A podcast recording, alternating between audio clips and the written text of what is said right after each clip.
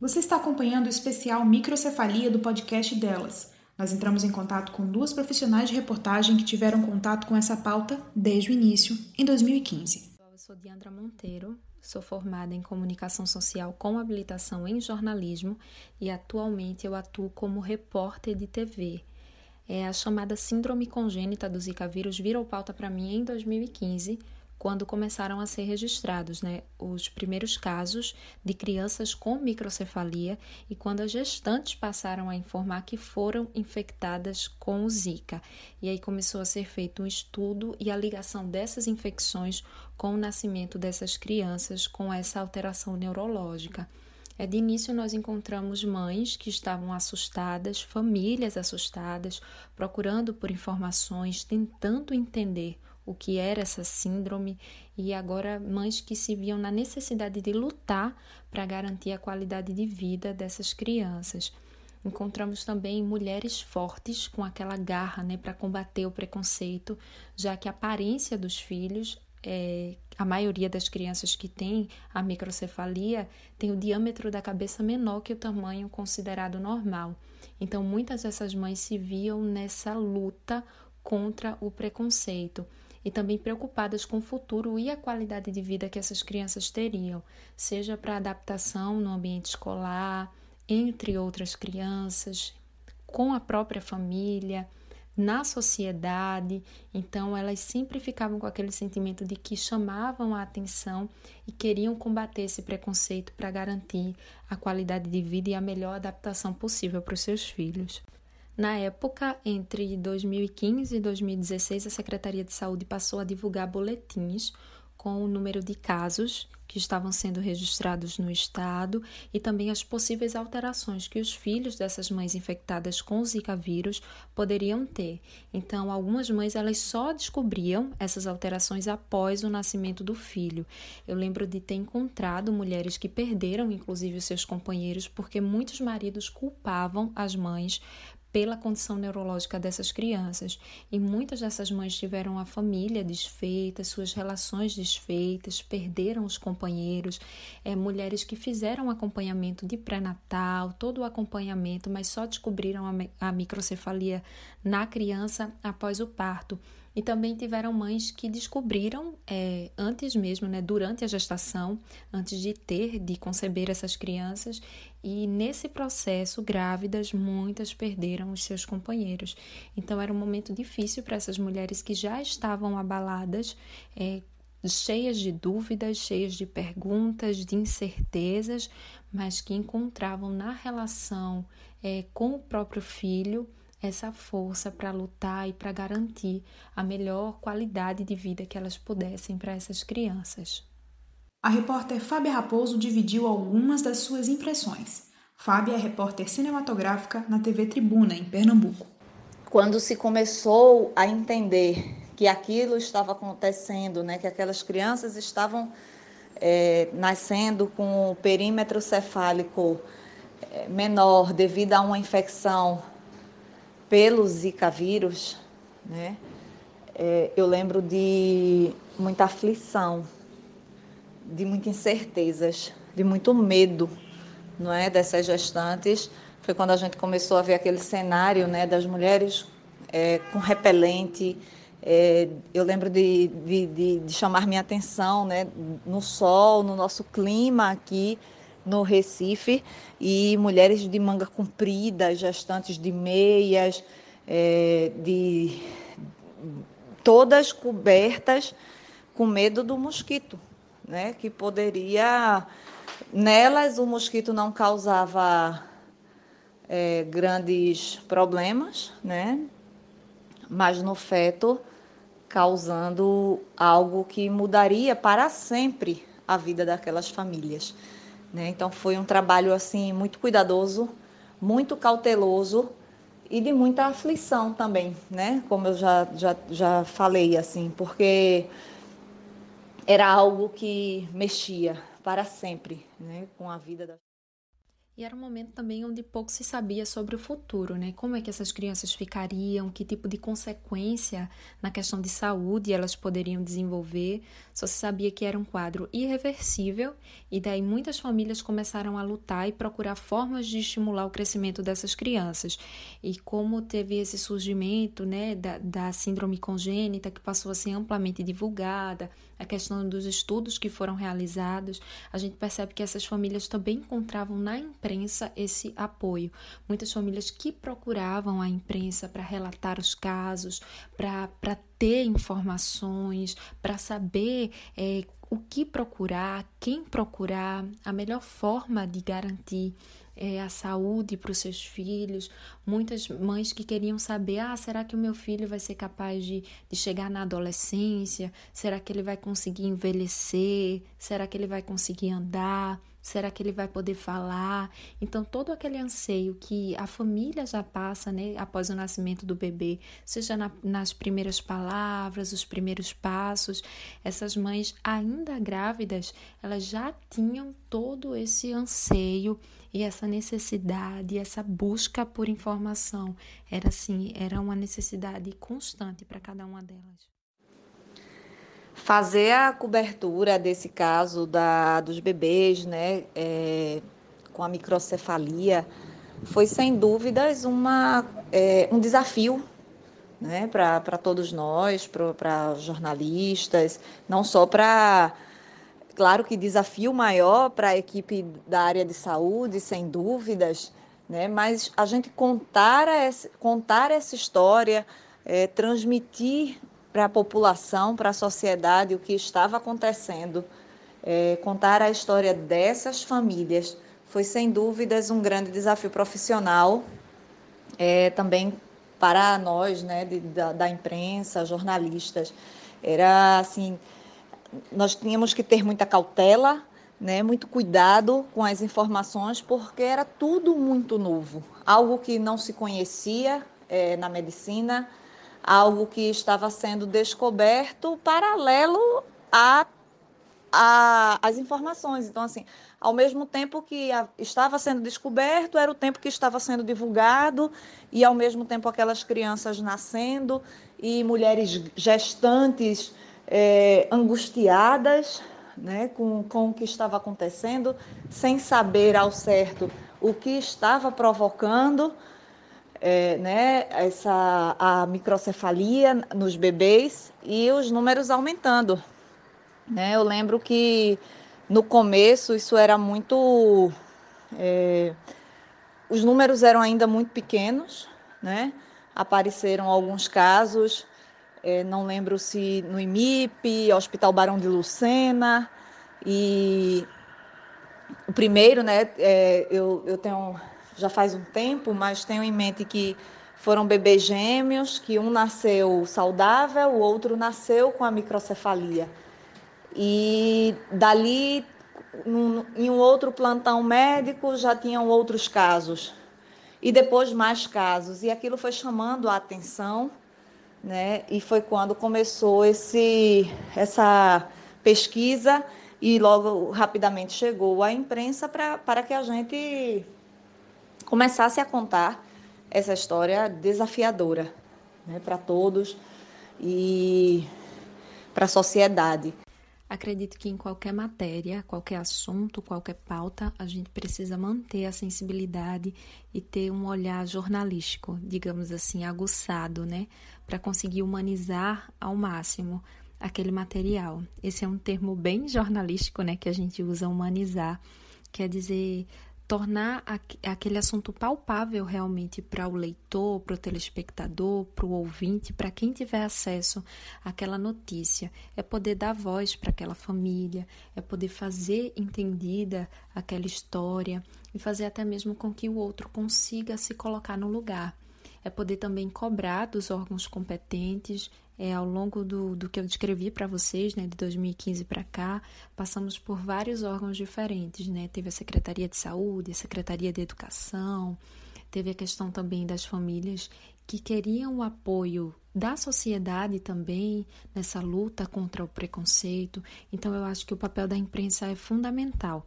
E muitas famílias nos procuravam também em busca de informações, assim, a quem eu posso recorrer, o que é que eu posso fazer, como é que vai ser o futuro. E era o anseio realmente por, por ter um apoio, por ter um dado, por saber quem elas podiam procurar. Estar pessoalmente com essas famílias foi, foi e é até hoje algo que mexe, viu? Mexe muito, mexe comigo e acredito que mexa com meus colegas também. É, nós acompanhamos né, a vida dessas crianças, desde ali o nascimento, quando começamos a acompanhar os casos, um ano, dois anos, três anos, sempre que faz tem o marco, né, a data dos quatro anos da, da infecção do Zika, dos primeiros é, bebês nascidos, e nós estamos sempre juntos. E a gente acaba conhecendo, criando algum laço né, com alguns desses familiares que vêm né, para tratamento de todos os lugares do estado e não tem como não se pôr no lugar, não é, da, dessas famílias, dessas mães principalmente. Quero enaltecê-las porque são mulheres guerreiras. Não é fácil, a gente vê que não é fácil e que muitas delas, infelizmente, foram deixadas pelos companheiros depois do nascimento dos filhos. É, isso é algo que me marca assim, com muita tristeza. E ouvi esse relato de algumas mulheres né, que depois que, a, que o bebê nasceu, diante das dificuldades da microcefalia, o companheiro não seguiu aquela jornada junto com elas. E se já é difícil, ficou pior. Não é? Porque elas ficaram sozinhas. Às vezes, muitas delas já tinham outros filhos, né? E não é fácil. Né? Você criar um bebê saudável sozinho não é fácil, quanto mais um bebê com microcefalia que precisa de muitos cuidados, de muita atenção, de muita terapia. Elas passam.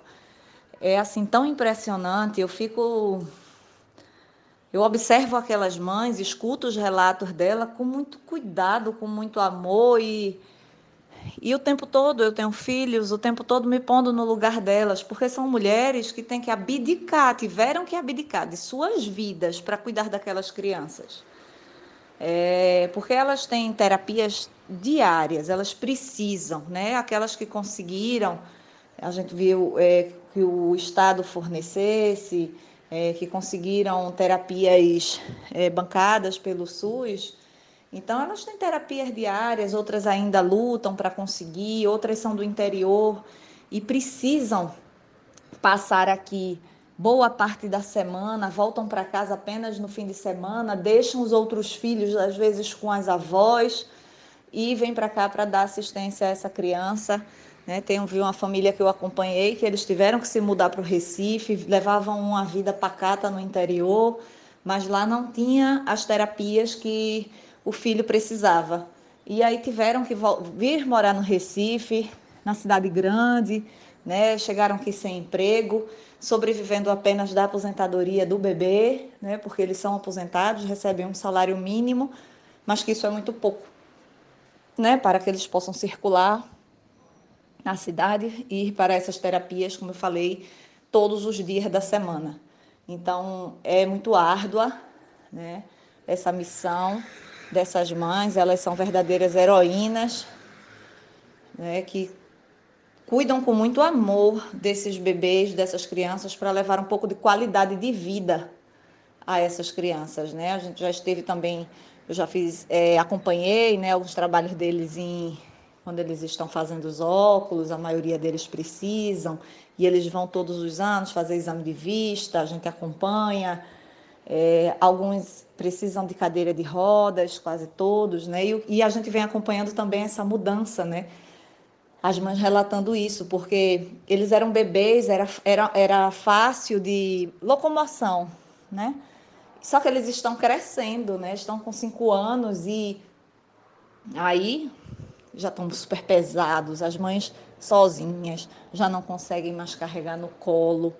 É luta, é, é bem, como eu posso dizer assim, é de admirar, sabe? A força, a história dessas mães. Então, assim, estar pessoalmente com elas é uma grande lição de vida, porque elas nem sabem, mas elas nos ensinam muito.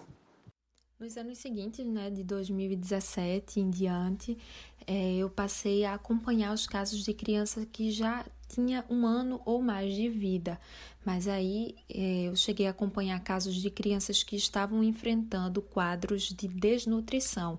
Isso porque eram meninos e meninas que precisavam, por exemplo, de uma sonda para se alimentar ou de algum tipo de suplemento, como vitaminas, sais minerais ou algum tipo de substância realmente para complementar a alimentação.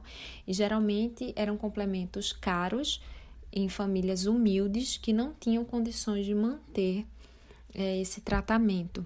Eu lembro que cheguei a entrevistar uma mãe que precisava de 19 latas de um suplemento sem glúten, sem lactose, mas rico em vitaminas para que a sua filha ela pudesse sair desse quadro de desnutrição e para uma família que tinha como base um salário mínimo desembolsar cerca de mil reais somente para esse complemento alimentar era muito pesado.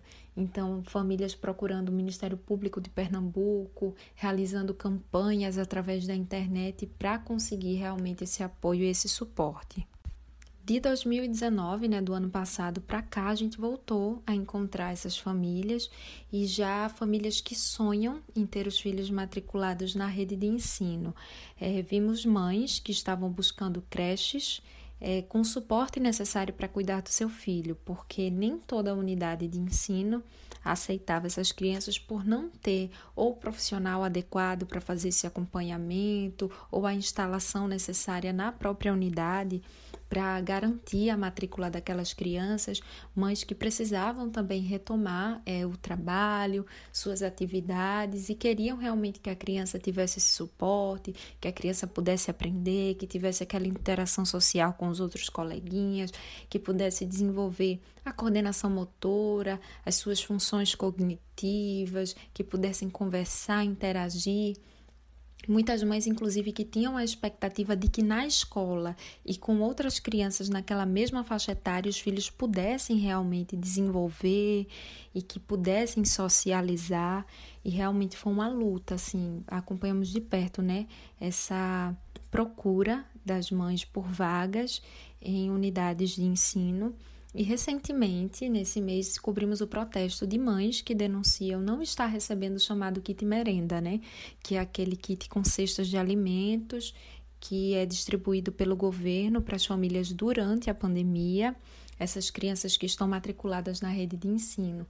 Então, de 2015 para cá, acompanhamos várias etapas diferentes para essas famílias é a luta mesmo dessas mães, né? A história que elas levam, a mudança na vida delas, o fato negativo de terem sido abandonadas pelos companheiros, muitas, não todas, né? Mas de criarem seus filhos sozinhas, de, de largarem suas profissões, né? E às vezes terem que deixar até os seus filhos maiores para poder cuidar agora daquela criança, né? Que chega na família com toda é, necessidade especial. Mas me chama a atenção, né, especificamente esse ponto, a luta delas para não desistir dos filhos, né, por insistir, a luta delas por melhorias, a luta delas por terapias para os filhos, né, são mulheres incansáveis, são mulheres que querem o melhor para os filhos porque sabem que uma fisioterapia, uma fonoaudiologia, uma terapia ocupacional qualquer sessão dessas que os filhos participam, eles saem dali melhores. Eles querem que elas lutam para que os filhos andem como qualquer criança, que elas consigam se alimentar sozinhas, né? Que as crianças consigam se alimentar sozinhas, que elas possam desenvolver-se, né? É interessante que a gente vê e não sabe é, o, o, o, grau da infecção, algumas crianças, elas de fato têm uma, um comprometimento muito grande, né? não conseguem sustentar nem o próprio pescoço, né? assim, o pescoço não sustenta a cabeça, e babam muito e é tão mais difícil para as mães, como tem algumas outras que o comprometimento foi um pouco menor, né? E aí ela já tem uma independência um pouco maior. Mas também são muito relatos de mães que dizem que com essas terapias os filhos conseguiram evoluir muito e elas lutam por isso, mas tem preocupações, né, de, de até quando elas vão conseguir, até quando o SUS vai fornecer esse apoio para elas, né? Porque logo no começo todo mundo em cima, então o caso foi teve repercussão mundial, né? E os olhos foram voltados para essas mães, mas elas se preocupam com o tempo passando, como é que vai ser. Não é? Então, elas são, me chama a atenção também porque são mães muito unidas, né? Elas formaram uma associação, se uniram na dor, né, e conseguiram ser mais fortes porque estão unidas, porque lutam por melhorias juntas, né, se reúnem e tem um grau de amizade entre elas, porque muitas relatam também que o preconceito é muito grande. Então, às vezes, pessoas das próprias famílias se afastam. É, pessoas que eram amigas já não querem estar mais perto porque aquela criança não é interessante né? Porque ela não vai brincar num parque, porque ela não, não vai passear no shopping, vai dar trabalho sair com aquela mãe. Então elas relatam isso também e acaba que elas precisaram se unir e ali criou-se até um laço de amizade entre elas, de, de, de um laço familiar. Né? Esse grupo é um grupo grande e que tem todo o meu respeito, tem toda a minha admiração, porque são mães incansáveis e que se não fosse a luta delas, essas crianças estariam hoje no nível de comprometimento da doença ainda muito maior. Manter esse assunto em pauta é fundamental. A gente sabe que a internet aproximou as pessoas, tem vários grupos é, dessas mães de crianças com microcefalia, com a síndrome congênita do Zika. Em Pernambuco, eu posso citar inclusive a União de Mães de Anjos, que sempre estão próximos, próximas da imprensa, que nos procuram, que encontram realmente nas emissoras e nos veículos um, um apoio, uma força, uma voz. E tanto que relatamos, né, recentemente o caso que elas vêm enfrentando para transportar os seus filhos para terapia, para os tratamentos que eles precisam realizar, a falta desse suporte, a dificuldade que esse período de pandemia trouxe para essas mães é, que vêm, se veem com medo realmente de pegar os coletivos. Imagine um ônibus, um metrô lotado com essas crianças, é, famílias que enfrentaram também a Covid-19.